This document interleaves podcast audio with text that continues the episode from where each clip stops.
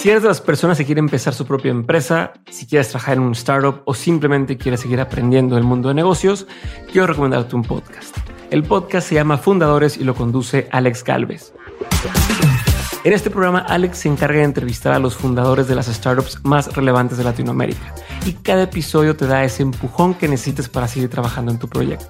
Además, como Alex tiene ya mucha experiencia en el mundo de las startups, pues ha invertido en al menos 40 startups distintas, sabe perfectamente por dónde llevar la conversación para extraer de sus invitados aprendizajes y herramientas prácticas que puedes aplicar tú en lo que estás construyendo. En fin, es un podcast que no te puedes perder si eres emprendedor o quieres seguir aprendiendo. Busca fundadores donde saques escuches podcast y si no sabes con qué episodio empezar, como yo creo que todos son buenos, te recomiendo que empieces con el más reciente. Escucha Fundadores en cualquier plataforma de audio o en fundadorespodcast.com.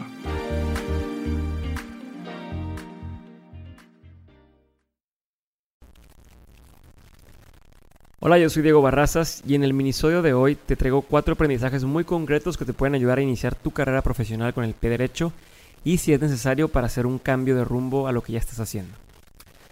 Así que vamos a empezar. Punto número uno, es peligroso mandar tu currículum a todas las empresas por tal de que alguna te contrate. Puede que se te cumpla. Te explico un poquito. No te subas al tren que se suben muchos de enviar currículums a todas las empresas que se les ocurre. Mejor busca una empresa, una en específico en la que estarías dispuesto a trabajar aunque no te pagaran. Una en la que sus intereses y tus intereses personales estén alineados. Y te aseguro que si haces esto vas a estar mucho más contento aunque te tome más tiempo encontrar ese trabajo que si aplicaras a todas y estuvieras tratando de terminar engañando al que te entrevista para hacerlo ver como si estás muy contento con esa empresa y como si siempre has querido trabajar ahí, que es lo que muchos terminamos haciendo. Número dos, empieza en una empresa pequeña.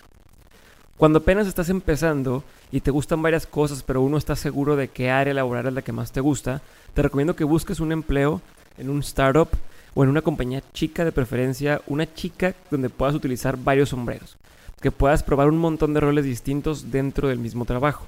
Por ejemplo, cuando yo empecé a trabajar entré a Astrolab. En ese entonces era una empresa pequeña, éramos menos de 5 personas y atendíamos empresas multinacionales. Como éramos tan poquitos y había muchas cosas por hacer, tuve la oportunidad de trabajar en mercadotecnia, en ventas, haciendo consultoría, desarrollando talleres y negocios, en relaciones públicas y en este caso en específico, como hacíamos consultoría para empresas grandes, también tuve la oportunidad de darme una idea de cómo funcionan las empresas más grandes sin tener que estar dentro de una de ellas tiempo completo. En este ambiente de startup o de empresa pequeña, siempre hay una falta de recursos y siempre hay mucho trabajo que se debe de completar. Y es entonces cuando tienes que ser quien levante la mano y diga, yo me lo aviento. La segunda cosa que debes de considerar dentro de esta pequeña empresa es que trabajes o que te asegures de trabajar con una persona de la que puedas aprender. Precisamente esto me da entrada para comentarles el tercer punto que es ten mentores. Tienes que tener personas de las que puedas recurrir cuando necesites algún consejo, una idea o incluso retroalimentación. Lo ideal sería tener acceso a una persona, por ejemplo, tu jefa, un tío, incluso un colega que tenga más o distinta experiencia que tú, de la que puedas estar viendo en persona cada, cada dos meses o cada que lo necesites. Pero no es la única manera. Muchas veces tenemos acceso a mentores de forma indirecta y le podemos sacar el mismo provecho. Por ejemplo, podemos aprender de gente leyendo sus biografías y podemos usar el poder del Internet y accesar a la mente de otros autores a través del contenido que suben. Pero algo súper importante es no quedarte en la superficie. Averigua con qué alimentan sus mentes, o sea, qué leen, qué hábitos tienen y de ahí tomar lo que te sirva. Algo que, algo que cabe recalcar es que algo, que, vale la pena recalcar es que los adultos no tienen idea de cómo ser adultos. Todos estamos aprendiendo, la gente, dueños de empresas, CEOs, jefes, todos estamos improvisando, todos están improvisando, aprendiendo sobre la marcha. Y por esto mismo es que más gente de la que te imaginas está dispuesta a compartir contigo sus experiencias para que puedas tú batallar menos que él. De hecho, ayer grabamos un episodio con los mentalistas, León dio un ejemplo que me gustó bastante. Él decía, imagínate que el chef más chingón del mundo se tardó 10 años en desarrollar desde cero, a prueba y error, una receta de pastel delicioso. Muy probablemente, si este chef se pone a dar clases a alumnos, sus alumnos van a aprender a hacerlo en una semana o menos. Sí, es obvio porque va a transmitirnos todo el conocimiento que a él le tomó muchísimo tiempo aprender a transmitirlo en dos segundos, que si lo hiciéramos por nuestra cuenta solo tardaríamos lo mismo o más que lo que él hizo. Así que parémonos en hombros de los gigantes, de los que ya recorrieron el camino que apenas vamos a recorrer. Podemos ahorrarnos muchísimo tiempo.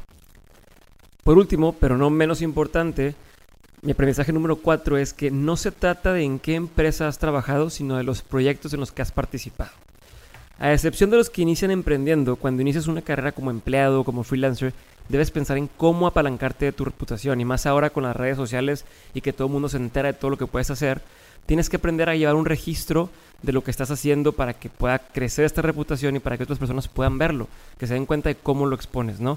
Antes, tú eras tu currículum, eras un papel donde venía una lista de lugares famosos donde solías trabajar o donde hiciste tus prácticas. Hoy en día eres tu trabajo y tus proyectos.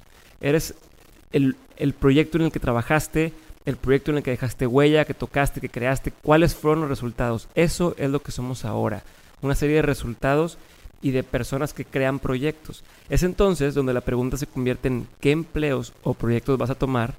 ¿Vas a tomar los trabajos que te salgan solo porque no estás ocupado o solo porque pagan bien?